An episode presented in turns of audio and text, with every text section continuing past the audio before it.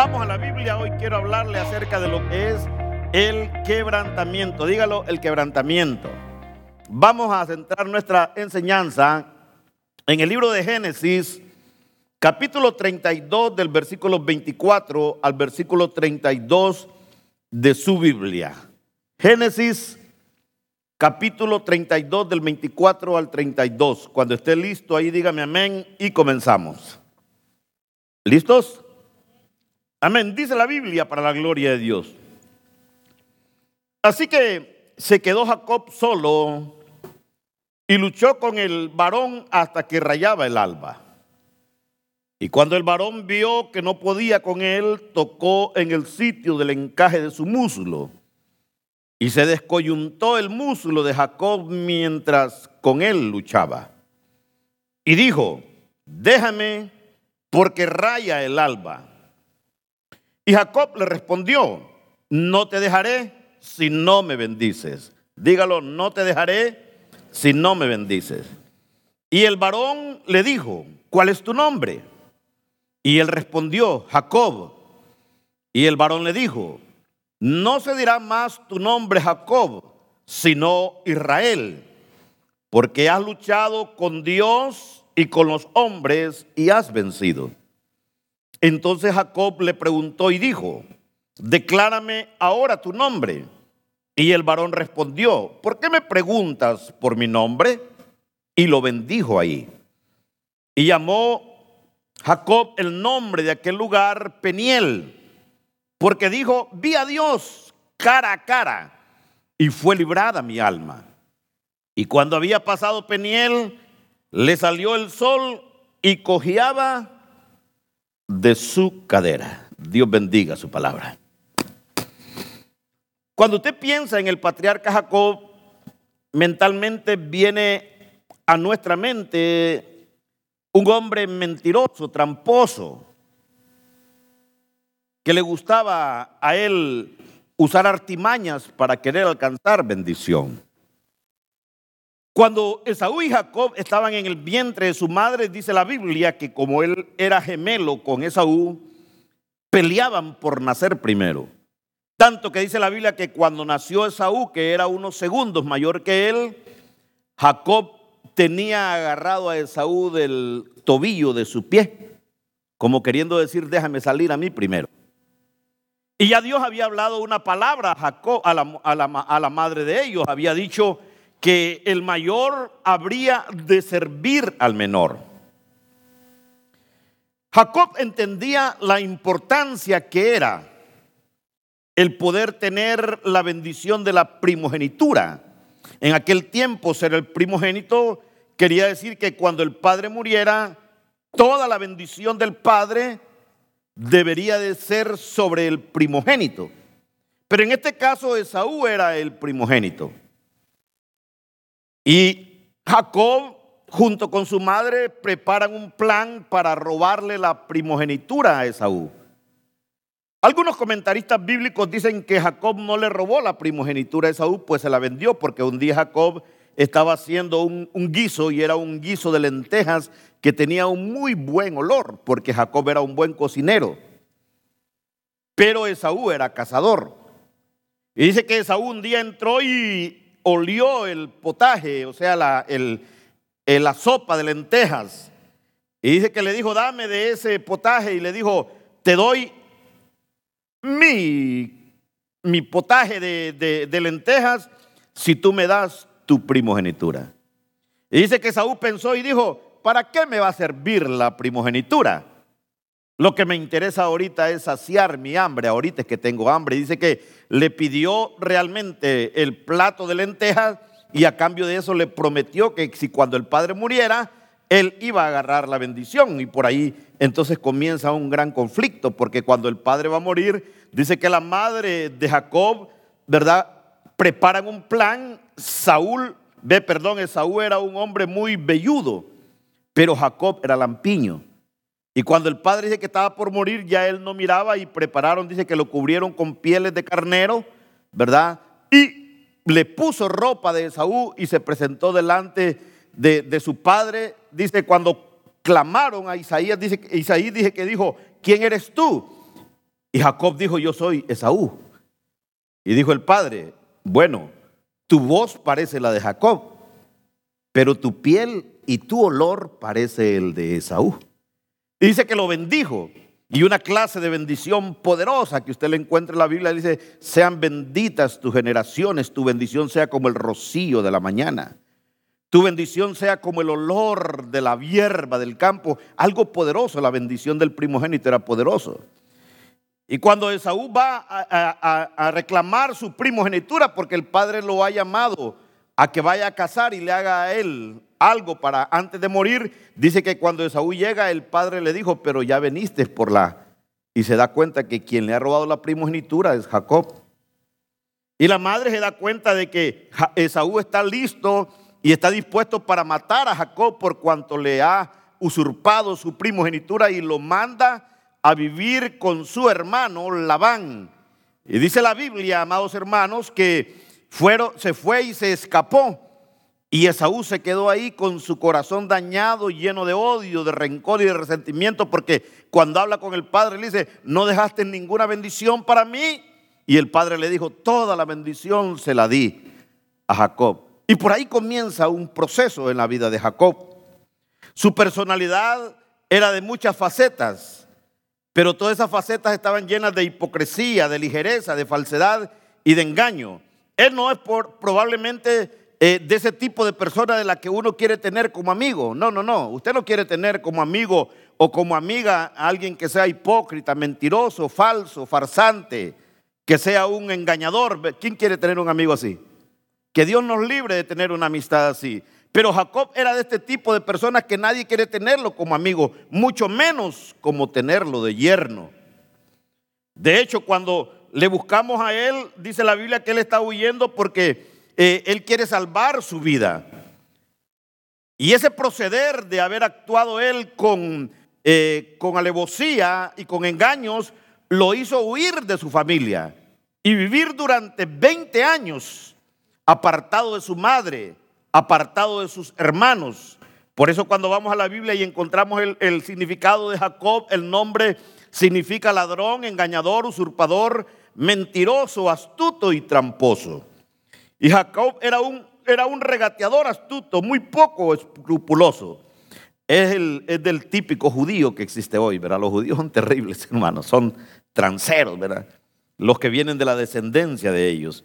Usted sabe cómo Labán fue en todo momento, pero cuando dice la Biblia que llegó de Labán, Labán comenzó a engañar a Jacob, porque la Biblia dice que todo lo que el hombre siembra, eso mismo cosechará. La Biblia dice también que con la misma medida que medimos, seremos medidos. Y Jacob comienza a, regatear con, con Labán y lo primero que hace es que le pide a su hija Raquel como esposa.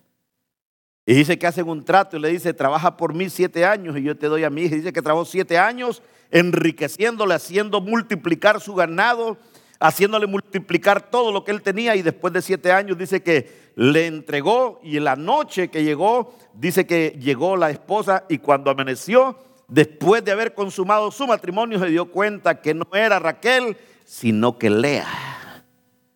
Y dice que se enojó y dijo, ¿por qué has hecho conmigo? ¿Por qué me has engañado?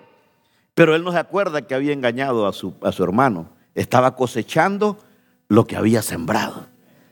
Y dice que Labán le dijo, pero es que en mi cultura no se hace así. En mi cultura no se puede entregar la hija menor si primero no se, casa la mayor.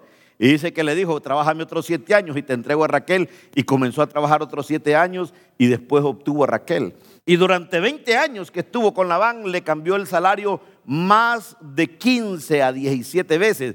Porque Jacob se encontró, como decimos nosotros en el ardir eh, popular, ¿verdad? Con la suela de su zapato. Mire, hermano, no hay nadie que sea perverso, mentiroso, transero, que no se encuentre otro peor que él, que lo trance a él también. Amén. Levante su mano y dígale, Señor, guárdame de ese tipo de personas.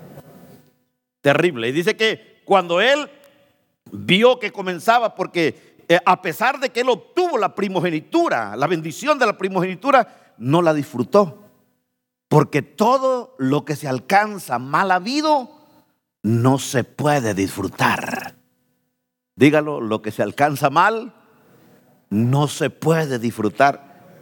Yo recuerdo una oportunidad una hermanita llegó bien contenta a la iglesia porque me dijo, pastor, qué bendición. ¿Qué le pasó, hermana? Fíjese que fui a un 7-Eleven, me dice, compré algo, pagué con 10 dólares y me dieron vuelto de 100 dólares. ¡Qué bendición! Me y le digo, venga hermana, me la subí al carro y fuimos al 7-Eleven, regrese el dinero. Pero pastor, no, ¿cómo va a ser bendición si cuando ese cajero le hagan su chequeo, él va a tener que pagar esa diferencia? Dios no bendice dañando a otro.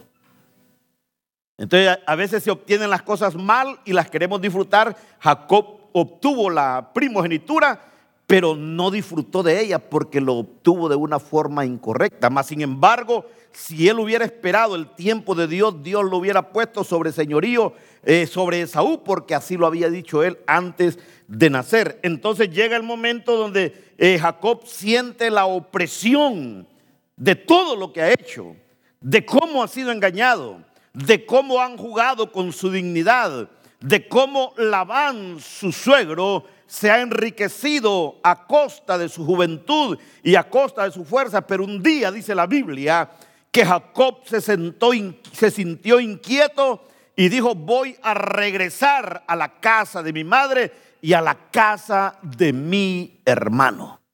Escuche bien esto, iglesia. Nosotros no podemos huir de las cosas que hemos hecho mal. No podemos andar todo el tiempo escapando de lo malo que hicimos. Llega un momento donde tenemos que confrontarnos con el daño que hicimos y restituir el daño que hicimos, porque solamente de esa manera nosotros vamos a poder tener paz y solamente de esa manera nosotros vamos a poder gozar de la bendición que Dios añade a nuestra vida. Amén. ¿Cuántos dicen amén a eso? Pero Jacob tenía que pasar un proceso para llegar donde su hermano. Él sabe que ha engañado a su hermano, su hermano ha quedado con odio en su corazón, con amargura, con resentimiento. Y Jacob va a enfrentarlo, dice la Biblia, si usted lee todo el capítulo 32 del libro de Génesis, dice que cuando él se dispone a ir, Dice que prepara a toda su familia, prepara todo el ganado. Usted conoce toda la historia que antes de salir dice que oró a Dios y le dijo, mira, yo he enriquecido a Labán, yo le he hecho multiplicar sus ovejas, le he hecho multiplicar sus bueyes, le he hecho multiplicar su tierra. Ahora, Señor, bendíceme. Y dice que hizo un trato con Labán y le dijo, mira, todas las ovejas que hay ahí yo las he producido, ahora permite que todas las que nazcan de aquí para adelante puedan ser mías. Y Dios le dijo, pide ovejas rayadas. Y dice que le dijo Dios, parte una rama y córtala por partes, ¿verdad? Una parte córtale la corteza, la otra déjala con corteza y queda rayada y ponla cerca de los brevaderos. Y dice que cuando las ovejas miraban eso y tomaban agua, de ahí en adelante todas las ovejas que nacieron eran rayadas y ese fue el trato que hizo. Todas las que nazcan rayadas van a ser mías y las que nazcan sin rayas van a ser tuyas y Dios le dio una gran bendición porque Dios, aunque fallemos, aunque mintamos, aunque seamos tramposos, aunque seamos mentirosos, si nos arrepentimos, Él nos vuelve a bendecir. Amén. ¿Cuántos dicen amén a eso? Dice que Jacob se dispuso a ir a donde su hermano. Pero antes de poder llegar a donde su hermano, él tenía, hermanos, que experimentar un proceso de cambio. No podía retornar a su hermano en la misma actitud y con el mismo comportamiento del cual él había huido de la presencia de su familia. Él tenía que experimentar un cambio y ese cambio se le llama el quebrantamiento. Dígalo, el quebrantamiento. ¿Qué es el quebrantamiento? El quebrantamiento es romper, separar con violencia o hender algo, ponerlo en estado de que se rompa más fácilmente. Hermano, es como agarrar usted algo y estrujarlo. Jacob necesitaba ser quebrantado por Dios. Necesitaba ser confrontado con su mentira, necesitaba ser confrontado con su maldad en el corazón. El quebrantamiento espiritual es ser separado violentamente de cadenas, ataduras fuertísimas, es ser machacado hasta domarnos y volvernos dóciles en el Espíritu Santo. Amén. Yo no sé si usted ha visto, por ejemplo, los caballos chúcaros que los agarran en la pradera, usted la gente los lleva y los quiere montar y los montan y tiran por allá al jinete, tiran por el jinete, tiran patadas para un lado, tiran patadas para el otro y el jinete lo que hace es que lo vuelve a montar, lo golpea, le aprieta el cabestrillo y cuando al final el caballo se cansa, termina domado tomando agüita. pero ¿para qué luchó tanto? ¿No sería mejor desde la primera vez dejarse montar y tomar agua? Y así vemos muchos cristianos que queremos luchar contra los procesos que Dios quiere hacer en nuestra vida para mejorarnos, para bendecirnos, pero somos como el caballo chúcaro, ¿verdad? Que relinchamos y nos oponemos. Y déjeme decirle que Dios nos va a quebrantar con amor o con dolor. ¿Cuántos quieren con amor? ¿Y cuántos quieren con dolor? ¿Algún masoquista aquí? Pero si Dios tiene un propósito en nuestra vida, Él nos va a quebrantar de cualquier manera. Porque los propósitos de Dios son indetenibles. A veces nosotros necesitamos ser quebrantados como Jacob, porque después del quebrantamiento, hermano, viene una gran bendición. Mire lo hermoso del quebrantamiento. El empecinamiento y el amor propio muchas veces dan paso a la, a la belleza en uno que ha sido quebrantado por Dios. A veces nos empecinamos nosotros en vivir de una manera que no añade bendición a nuestra vida, a nuestra casa, a nuestra familia. Jacob vivió 20 años pensando que el estilo de vida que él tenía era el estilo de vida que Dios había escogido para él. 20 años, hermanos, siendo engañado, siendo explotado por huir de la situación que él había provocado juntamente con su hermano. Finalmente, después de mucho tiempo, Jacob quedó transformado, pero tuvo que pasar un proceso de quebrantamiento. Cada uno de nosotros tiene mucho de la misma naturaleza de Jacob dentro de uno mismo. Amén. Yo no sé si usted ha visto esto, pero donde yo miro más este comportamiento a veces es en los matrimonios, ¿verdad? Los matrimonios tienen conflicto y dice, pero la culpable es ella. No, el demonio es él. ¿Verdad? Hasta que no cambie él, hasta que no cambie ella. Y nos empecinamos en vivir en un comportamiento, hermano, y Dios nos va a quebrantar. A veces es bueno un quebrantamiento para ir a otro nivel en lo espiritual. Y a veces no vemos esto y muchas veces vemos esto cristianos rebeldes, ¿verdad? Hay muchos cristianos que se llaman cristianos pero siguen con el corazón rebelde. Hermanos, no podemos huir de las cosas que hicimos mal. Tenemos que reparar esas cosas. Tenemos que confrontar esas cosas. Tenemos que traer sanidad a nuestra alma y tenemos que traer sanidad al alma de los que hemos dañado. Necesitamos ser quebrantados por Dios. Jacob llega y dice la Biblia que se presenta eh, ya para ir con toda su familia, se despide de su suegro y hace dos cosas. Número uno, dice que antes de llegar a donde Saúl estaba, dice que envía tres grupos de diferentes hombres con ganados, con camellos, con burricos, dice la Biblia y lo lleva y dice, si, si, si Esaú te encuentra en el camino y te pregunta, ¿qué es esto? Dile, son bienes de tu siervo, tu hermano, que te manda como regalo para ti. ¿Y para qué? Porque él quiere ver si halló gracia y favor delante de ti. Tres grupos. Y mire qué terrible Jacob, porque dice la Biblia que después de los tres grupos, lo primero que él hace es que manda a la mujer y a los hijos enfrente. Y él se queda al final. Terrible el tipo, ¿verdad? Como quien dice, si las mata, que las mate a ellas, va, yo me consigo otra. Y las manda a ellas enfrente y él se queda solo. Y dice la Biblia que cuando él se queda solo, entonces él tiene un encuentro cara a cara con Dios. Dígalo cuando se quedó solo.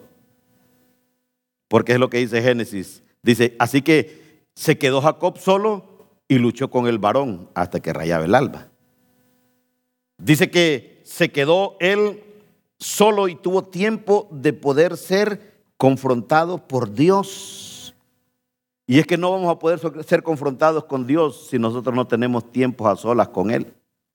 ¿Cuántos de ustedes conocen así gente mañosa, hermano, de verdad? Ya, sin, sin temor, ¿va? no le vamos a contar a nadie. ¿Cuántos de ustedes dicen, es mi marido que no cambie, ve? Mañoso. Esta mujer que no cambia, mañosa. Pero yo la miro en la iglesia con las manos levantadas. Yo miro a mi esposo danzando, gritando, con lágrimas de cocodrilo. Pero él no cambia, este, este, este, demonio no cambia. Mis hijos no cambian. Hay hijos que posiblemente dicen, mis papás que mucha iglesia, pero no les veo cambio. ¿Conoce a alguien usted así? Yo sí conozco. Bueno, Jacob era de ese tipo. Dios no quiere que Jacob regrese a donde, la, a donde Esaú en la misma condición que salió, porque iba a ser peor la situación. Aparte de eso, que Esaú durante 20 años ha guardado rencor de haber perdido la bendición de su padre. A pesar de todo eso, Dios lo ha bendecido a él también. Entonces, a veces eh, tenemos el corazón verdaderamente eh, rebelde ante Dios, ¿verdad? Tenemos un corazón eh, que lucha con cosas que sabemos que están en nosotros, pero no las queremos desechar de nuestra vida. Ahora, cuando yo veo esto, veo entonces que dice la Biblia que Jacob se queda solo y entonces tiene un encuentro cara a cara con Dios y se le aparece el ángel de Jehová. Aquí dice que un varón y comenzó a luchar con él. Dice que tocó el sitio del encaje de su muslo porque comenzó a luchar toda la noche. Dice que cuando iba a amanecer, el hombre le dijo, el ángel de Jehová le dijo, suéltame porque raya el alba. Y dice la Biblia que le dijo, no te voy a soltar hasta que no me bendiga. Dígalo, no te soltaré hasta que no me bendiga. Es que mire hermano, no dejemos de orar hasta que el Señor nos cambie. No deje de ayunar hasta que el Señor le reviente esas cadenas, hasta que el Señor le rompe esas ligaduras, hasta que se le vayan esos argumentos que le impiden ser bendecido o ser de bendición. No deje usted de buscar de Dios hasta que usted experimente un quebrantamiento, una transformación, un estilo nuevo de vida, muchas veces un estilo nuevo de caminar, de hablar, de sentir, de actuar debemos nosotros exponernos a tener un encuentro cara a cara con Dios. Y dice la Biblia que cuando el varón vio que no lo podía soltar, le dijo, no te suelto si no me bendices. Y el varón le dijo, ¿cuál es tu nombre? Y él respondió, mi nombre es Jacob. Y el varón le dijo, no te llamarás más Jacob, es decir, ya no te llamarás más tramposo, ya no te llamarás más mentiroso, ya no te llamarás más fraudulento, ya no te llamarás más adúltero, más fornicario, más ladrón, más sinvergüenza, más mentiroso. Ahora te vas a llamar Israel, que quiere decir padre de multitudes. A veces Dios tiene que cambiarnos el nombre. ¿Verdad? Yo no sé si a usted le pasa, pero yo he conocido personas que dicen, la hermanita aquella, que es bien chismosa. O el hermanito aquel, aquel que es bien orgulloso, que cree que es el dueño de todo el cielo y la tierra. ¿Ha conocido gente así? Que ni el nombre le saben, pero aquel hermanito me que siempre anda ahí como pavo real. La hermanita aquella que anda ahí, mire. ¿Conoce a alguien así? Bueno, el ángel le dice, ya no te vas a llamar mentiroso. Ya no será tu nombre, Jacob, sino Israel, porque has luchado con Dios y los hombres y has vencido. Y Jacob le pregunta, ¿cuál es tu nombre? Y le dice él, ¿por qué quieres saber mi nombre? ¿Por qué pregunta mi nombre? Y dice, y allí lo bendijo. Pero dice la Biblia que no lo soltó. Yo me imagino a Jacob agarrado de los pies así o agarrado del manto del varón y le dijo, si no me bendices no te vas. Y el varón dijo, si no lo bendigo este tipo no me deja ir. Y toma la bendición y se fue. Y ya de ahí en ese momento Jacob deja de llamarse Jacob y comienza a llamarse Israel. Porque hermano, tal vez hoy en este mismo momento, muchos de nosotros estamos cargando con un nombre que no nos corresponde. En lo espiritual estamos llevando un nombre que no es el nombre que Dios quiere que nosotros presentemos delante de la gente o delante de Él.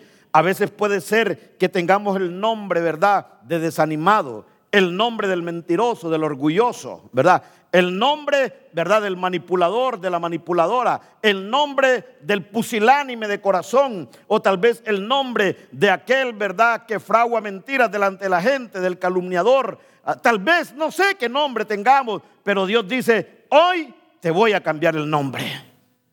Hoy quiero que te llames diferente. Y dice la Biblia, ¿por qué Jacob tuvo este quebrantamiento y este encuentro personal con Dios? Porque Dios no quiere que Jacob se presente delante de su hermano como él se había ido. Hermano, cuando venimos y tenemos un quebrantamiento delante de Dios, se provocan cambios en nuestra vida. La gente puede ver cambios. La gente puede ver personas diferentes en nosotros y eso es bien importante que nosotros lo podamos entender. También quiero que vaya conmigo, por favor, a la Biblia en Hechos 26 del 9 al 18. Y quiero que mire el ejemplo también de Saulo de Tarso, cómo tuvo que tener un encuentro personal con Dios para ser quebrantado, dice la Biblia en Hechos 26 del 9 al 18, hablando Saulo, dice, yo ciertamente había creído mi deber hacer muchas cosas contra el nombre de Jesús de Nazaret, lo cual también hice en Jerusalén. Yo encerré en cárceles a muchos de los santos, habiendo recibido poderes de los principales sacerdotes, y cuando los mataron yo di mi voto. Y muchas veces castigándolos en todas las sinagogas, los forcé a blasfemar. Y enfurecido sobremanera contra ellos, los perseguí hasta en las ciudades extranjeras. Ocupado en esto, iba yo a Damasco con poderes y en comisión de los principales sacerdotes, cuando a mediodía, oh rey, yendo por el camino, vi una luz del cielo que sobrepasaba el resplandor del sol la cual me rodeó a mí y a los que iban conmigo. Y habiéndome caído todos, y habiendo, y habiendo caído todos nosotros en tierra, oí una voz que me hablaba y decía en lengua hebrea, Saulo, Saulo, ¿por qué me persigues? Dura cosa, te es dar cosas contra el aguijón. Yo entonces dije, Señor, dije, ¿quién eres, Señor? Y él dijo, yo soy Jesús, a quien tú persigues.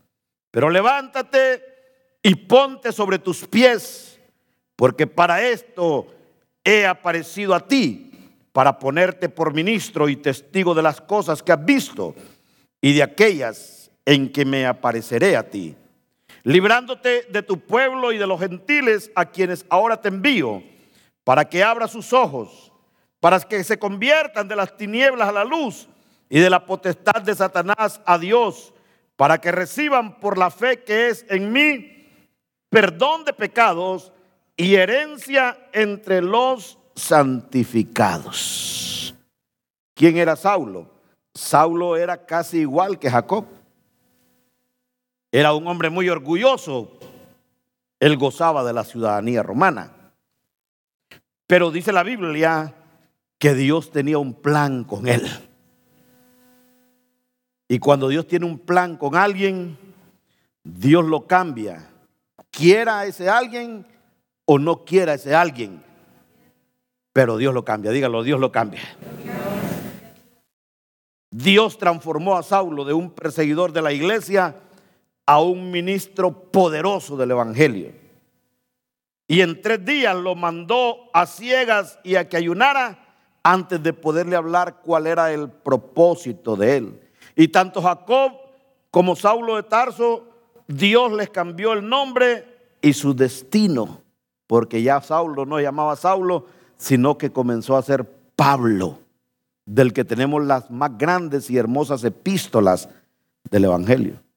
Y dice la Biblia entonces que cuando Saulo comenzó a hacer la labor de Dios, es más, la gente le tenía miedo porque lo conocían como el perseguidor y el que asolaba las iglesias y después tuvo él que hacer mucha, mucho trabajo con la ayuda de Dios para poderse ganar la confianza de la gente. A Jacob le dijo, ya tu nombre no será Jacob, hoy te llamarás Israel, que es príncipe de Dios. Pero ambos, tanto Jacob como, como Saulo de Tarso, experimentaron, número uno, arrepentimiento, nuevo rumbo, un carácter transformado y un amor renovado. Y la Biblia dice entonces que cuando Jacob llegó, uno de sus criados, y le dijo, encontraste a Esaú, dice, Esaú viene a ti y viene con 400 hombres. Imagínese cómo sería el odio de Esaú ¿ah? para matar a un hombre 400 soldados.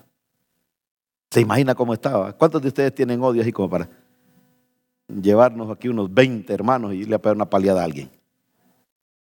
¿A que no? Pero qué odio, ¿verdad, hermano? 400 soldados para uno.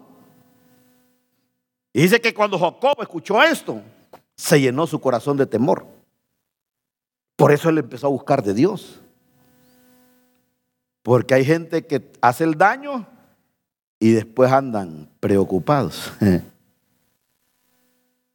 Pero dice la Biblia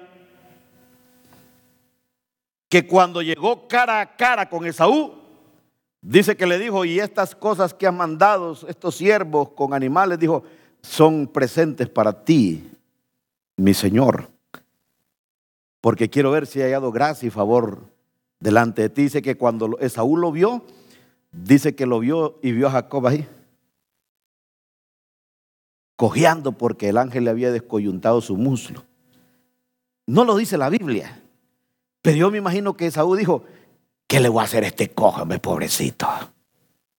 O a este patojo, no sé cómo usted dijo, este renco, como vimos en Honduras. Y Dios movió el corazón a en misericordia. Y que cuando lo vio, en lugar de ir con él con violencia, dice que corrió y lo abrazó. Y ahí volvieron a restaurar su relación como hermanos. Pero fue necesario de que Dios quebrantara el corazón de Jacob para que pudiera tener ese encuentro. Mire, hermanos, a veces necesitamos que nuestro corazón sea quebrantado para restaurar muchas cosas que han sido dañadas en nuestra vida. Para poder reparar el daño que hemos hecho en muchos. Necesitamos tener un encuentro cara a cara con Dios, pero sobre todo no solamente tener un encuentro cara a cara con Dios, sino que desear cambiar, dígalo, desear cambiar. Porque hay gente, hermano, en el reino de los cielos que saben, que saben, que saben que son personas con problemas y situaciones difíciles y no quieren cambiar. Es gente que dice, soy igualito a mi papá y que se me aguante, ¿verdad? O igualita a mi mamá, ¿verdad? Nadie me va a cambiar. Hermano, necesitamos tener un deseo de cambiar. Amén. ¿Cuántos tienen deseo de ser diferentes? Necesitamos tener un deseo de cambiar. Necesitamos también tener el deseo de ser libres. No hay cosa más terrible que las prisiones del dolor, del tormento del resentimiento, del odio, del rencor, de la falta de perdón. Necesitamos liberarnos de esas cosas porque son cosas que nos impiden avanzar en el reino de los cielos, son cosas que nos roban bendición, son cosas que nos impiden ir a otro nivel en lo espiritual. Necesitamos tener el deseo y el anhelo de ser libres. Necesitamos también tener el deseo ferviente en nuestro corazón de crecer espiritualmente. Porque cuando hay odio, rencor y resentimiento en nuestro corazón, es como cuando un árbol, usted lo ve frondoso y todo, pero por debajo sus raíces están llenas de parásitos. Hermanos, cuando nosotros tenemos odio, rencor y resentimiento, son hierbas malas que van a impedir que nosotros podamos crecer saludablemente en el Espíritu delante de Dios. ¿Cuántos dicen amén a eso? Recuerdo el testimonio de unos hombres en, en Francia que estaban viendo unos tremendos árboles de higos. Hermosos, se miraban y copados de fruto. El problema era que cuando agarraban el higo y lo partían, el higo de adentro traía gusanos. Y llevaron los mejores estudiosos y examinaron el árbol. las ramas estaban sanas, las hojas estaban sanas, el tallo estaba sano. Pero llegó un israelita y dijo, revísenle las raíces a un árbol. Y dice que cavaron alrededor de un árbol de higo y se dieron cuenta que de entre medio de las raíces estaba el nido de gusanos. Y el nido de gusanos se metía por las raíces, se iba por la savia y reventaba en la flor y la flor en el fruto. Pero era una enfermedad que no se miraba. Hermanos, el odio, el resentimiento, la falta de perdón, la raíz de amargura son como esos gusanos que están adentro pero que no se ven. Y usted mira gente muy linda, ¿verdad? Muy, muy rechoncha. A veces hasta con músculos, con el peso ideal, con la figura casi perfecta, pero por dentro con raíces que no les permiten avanzar, crecer. Tenemos que tener el deseo ferviente también en nuestro corazón de vivir siempre en victoria. Tenemos que desear toda la bendición de Dios. ¿Cuántos quieren toda la bendición de Dios? Necesitamos la bendición de Dios. Tenemos que tener un anhelo ferviente en nuestro corazón también de ser constantemente llenos del Espíritu Santo. Desear conocer a Dios en lo práctico y no solo en la teoría. Porque no es lo mismo decir, ahí más de 200 o 2400 promesas en la Biblia, como decir, yo estoy viviendo del cumplimiento de la promesa de Dios. Iglesia, necesitamos pasar de la teoría a la práctica, a la vivencia, de poder decir, porque no es lo mismo decir Dios sanó a doña Paca o Dios sanó a don Pancho que decir Dios me sanó a mí. Y de gozar de la bendición de Dios, tenemos que ir de la teoría a la práctica, amén. Como Job, Job dijo en alguna oportunidad cuando fue confrontado con Dios, dijo, de oídas te había oído, mas ahora mis ojos te ven. No es lo mismo oír de Dios que ver la mano de Dios sobre nuestra vida. Amén. Entonces Dios desea cambiarnos el dolor. Dios desea quitarnos nuestros viejos hábitos. Dios, Dios desea librarnos de nuestra vieja naturaleza, de nuestro viejo carácter. Por eso cuando la Biblia dice, en cuanto a la pasada manera de vivir, despojaos del viejo hombre que está viciado con los deseos engañosos de la carne y vestidos del nuevo hombre revestido de paz, de justicia y de amor. Amén. Por eso Corintios dice que de modo que si alguno está en Cristo, ¿qué dice? Nueva. No dice, no dice criatura parchada, porque hay mucha gente que tiene parchos en su vida. No, no, no, Dios no parcha vidas. Dios, es más, Dios no te mejora. Dios no te hace mejor. Dios te hace nueva criatura. ¿Cuántos dicen amén a eso? Nueva criatura. No es parcho, no es, una reparación que Dios hace cuando vienes a Él. No, Él nos hace nuevo. Dice, todas las cosas viejas pasaron. Dice, he aquí todas son hechas nuevas en Cristo Jesús. Amén. Dígalo, todo es nuevo. Él quiere eliminar todo elemento indeseable de nosotros. Él quiere hacernos de nuevo. Quizás nuestra vida no haya sido fácil. Tal vez usted diga, pastor, pero mire, usted ni sabe cuánto me han maltratado, cuánto me han menospreciado, cuánto me han rechazado, cuánto me han mentido, cuánto me han traicionado, cuánto me han difamado, cuánto han hablado mal de mí. Dele gloria a Dios. Porque por lo menos acuerdan de usted. Yo me preocupo cuando nadie habla mal de mí, digo yo, no se acuerdan de mí. Me pongo triste. Pero cuando me vienen, pastor, lo que anda hablando de usted, gloria a Dios, porque aunque sea para lo malo, pero se acuerdan de mí. No sé qué estilo de vida, no sé qué hemos vivido.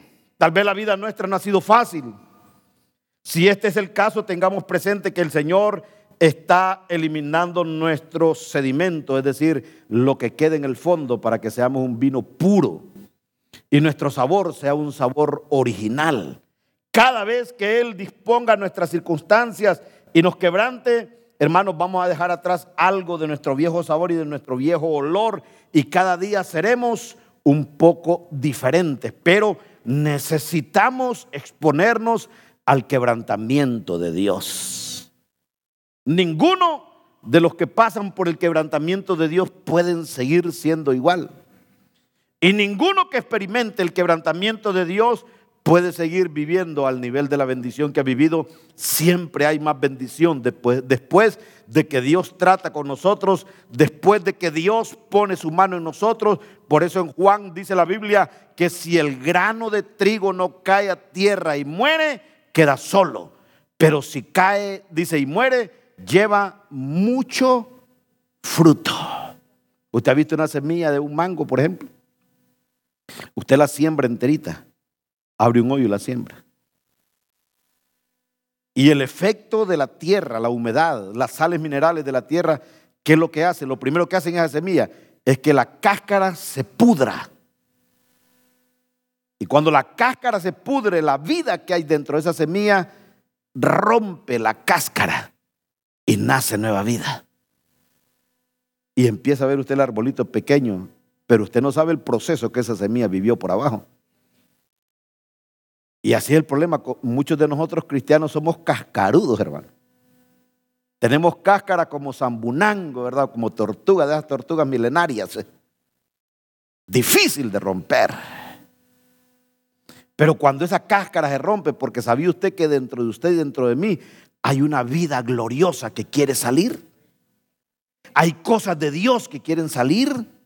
Hay talentos de Dios que luchan por salir. Hay habilidades espirituales que pelean por aflorecer y nuestra cáscara no lo permite. ¿Cuál es esa cáscara? Muchas veces es una cáscara de orgullo, algunas otras veces es una cáscara de soberbia, de arrogancia, de prepotencia. Otras veces es una cáscara de insensibilidad. Otras veces una cáscara de indiferencia, de pasividad que no permite que la vida de Dios que está dentro de nosotros pueda salir. Entonces eso se llama quebrantamiento. Y cuando no hay quebrantamiento, entonces la naturaleza real de Dios en nosotros no sale a la luz. Por eso es que nos vamos a dar cuenta, ¿verdad? No aquí, pero en otras iglesias, los que nos están escuchando, que dentro de las iglesias hay mucha gente que no pasa de lo mismo. nunca crecen, nunca maduran.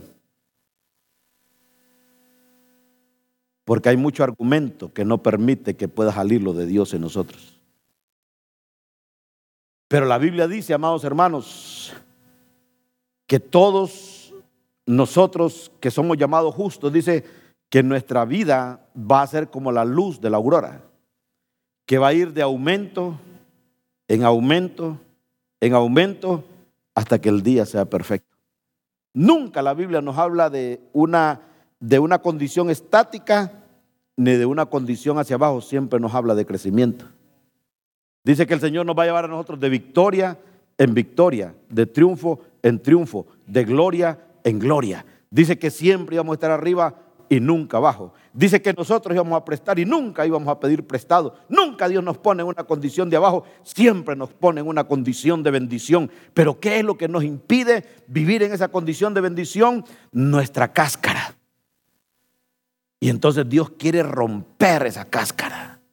Él quiere someternos, ayudarnos en el proceso del quebrantamiento, porque si Dios no quebranta a Jacob, si Jacob llega con la misma actitud delante de Saúl, Esaú posiblemente lo hubiera hecho desaparecido a él, a sus mujeres, a sus hijos y se hubiera quedado con toda su riqueza. Pero cuando Esaú lo vio, lo vio de forma diferente porque ya no vio al hombre orgulloso, mentiroso, engañador y tramposo que él conoció. Ahora vio un hombre humilde.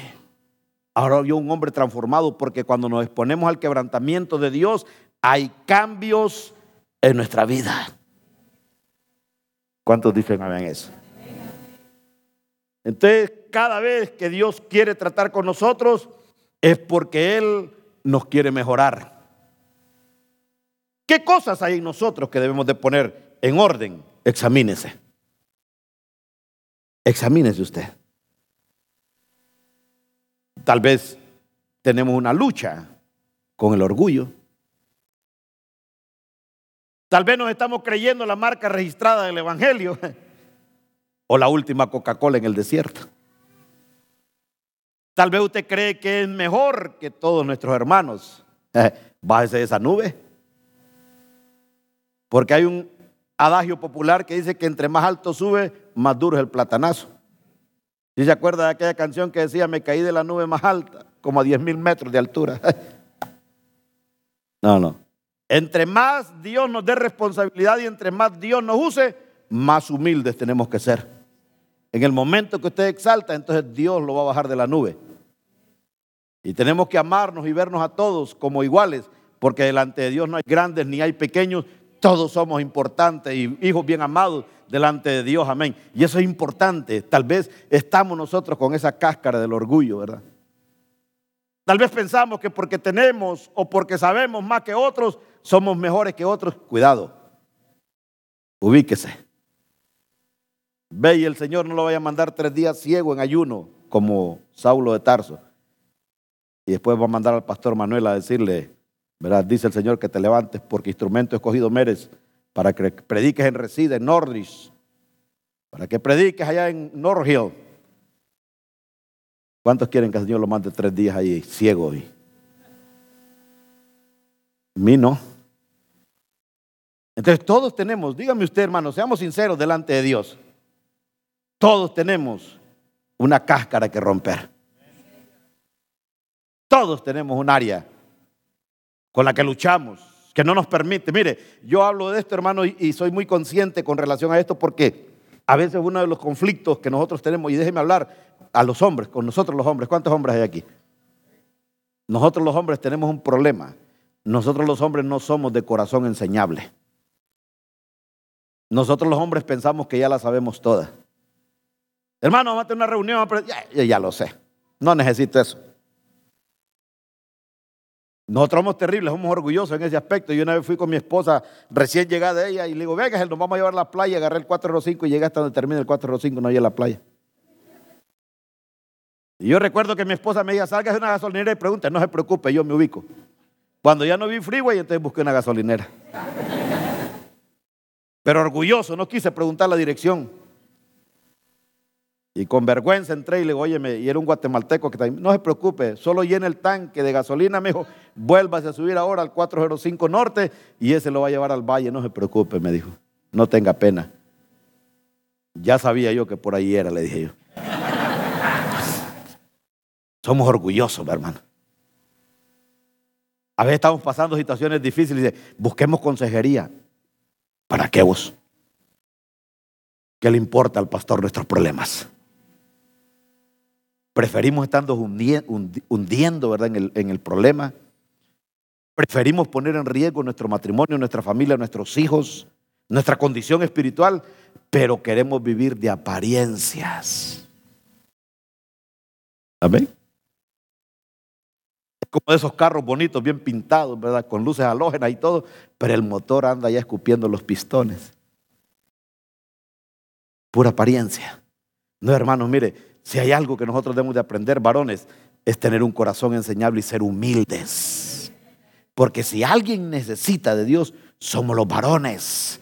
Porque los varones somos cabeza de nuestras casas. ¿Por qué el diablo atacó a Jacob? Porque había un propósito grande de Dios en él. Lea la historia usted y vea de dónde salen las doce tribus de Israel, de Jacob. Lea usted la historia y lea de quién era hijo José, que llegó a ser el segundo en autoridad en Egipto y salvó no solamente a Egipto, sino que a la nación de Israel de morir de hambre. ¿Sabe quién era el padre? Jacob. Averigüe y lea la Biblia y mira a ver quién fue el que vio una escalera donde miraba ángeles que subían y ángeles que bajaban. ¿Sabe quién fue? Jacob. Pero luchaba contra el propósito de Dios. Entonces Dios tuvo que tratar personalmente con él. Veinte años atrasó el proceso de Dios. Y Dios dijo, basta. Y lo confrontó y lo quebrantó, le cambió el nombre, le descoyuntó su cadera. Y mira, amados hermanos, yo estaba estudiando que la parte de la cadera, los huesos de la cadera, es lo más fuerte que nosotros tenemos. Usted fácilmente puede dislocar una mano, un dedo, un tobillo, pero dislocarse la cadera es algo difícil porque son huesos duros. Pero el ángel dice que con un toque le descoyuntó la cadera, le enseñó a caminar de forma diferente. Le dijo, ya no vas a caminar como tú quieres, ahora vas a caminar a mi manera, Jacob. Y después vemos la historia de Jacob estableciendo las doce tribus de Israel. Después lo vemos nosotros, estábamos en el discipulado de los varones estudiando acerca del libro de números y vemos más, hermanos, de un millón ochocientas mil personas que salieron de las doce tribus de Israel.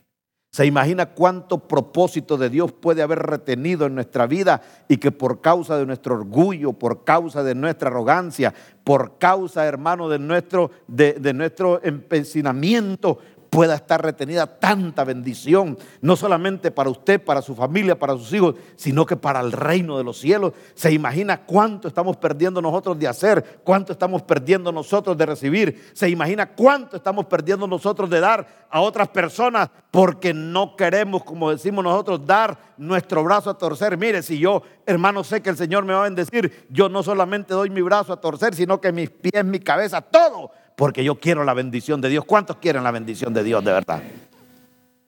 Pero Jacob dice que tuvo que ser tratado por Dios. Entonces, amados hermanos, el quebrantamiento es bendición. El quebrantamiento nos promociona. El quebrantamiento hace salir lo de Dios en nosotros. El quebrantamiento permite el aflorar de la vida de Dios en nosotros. El quebrantamiento nos transforma. El quebrantamiento anula nuestro viejo nombre y nos da un nuevo nombre delante de la presencia de Dios. Por eso, hermanos, necesitamos ser quebrantados en Dios. Porque su lucha no es contra su esposo, su esposa, no es contra los hermanos, no es contra el pastor, no es, no, es el peor enemigo que nosotros tenemos, somos nosotros mismos. No es ni el diablo, somos nosotros mismos. El yo-yo, ¿verdad? Yo no me voy a dar, yo no doy mi brazo a torcer, ¿verdad? Yo así soy, nadie me va a cambiar. Ese enemigo, el, el yo, tiene que ser roto en el nombre de Jesús. Usted no puede tener ninguna otra victoria si primero no tiene victoria sobre usted mismo. No puede usted llegar a otro lugar si usted primero no se, no se conquista usted mismo. No puede conquistar otro lugar si primero usted no se conquista a sí mismo. Pero si usted se conquista a sí mismo, prepárese porque Dios le va a abrir lugares de conquista. Y usted va a ver la gloria de Dios, el crecimiento, la multiplicación, la bendición de Dios llegar de una manera extraordinaria a su vida. ¿Cuántos dicen amén conmigo a eso? Venga la alabanza, colóquese de pie, vamos a orarle a Dios. Quiero que oremos a Dios. Yo siento que hay mucha bendición retenida entre el pueblo de Dios. Y cuando hablo del pueblo de Dios no me refiero solamente a los miembros de este ministerio, me refiero a toda la iglesia en general. Siento que hay mucha bendición que se ha retenido por causa de nuestro empecinamiento. Luchamos contra cosas que sabemos que Dios no quiere en nosotros. Necesitamos tener un encuentro cara a cara con Dios. Necesitamos tener, dice la Biblia, que después Jacob le puso a ese lugar Peniel, porque dijo, he visto a Dios cara a cara y he sobrevivido. Necesitamos tener un encuentro cara a cara con Dios y rogarle a Él para que Él quiebre y rompa todo lo que nos ha robado la bendición de ser mejores en su reino de ser mejores padres, mejores hijos, mejores esposos, mejores esposas, mejores siervos, mejores amigos, mejores vecinos. Necesitamos decirle al Señor que quebrante nuestro corazón. Necesitamos renunciar a nuestra voluntad y someternos a la voluntad de Dios. Levante sus manos a Dios. Padre, te doy gracias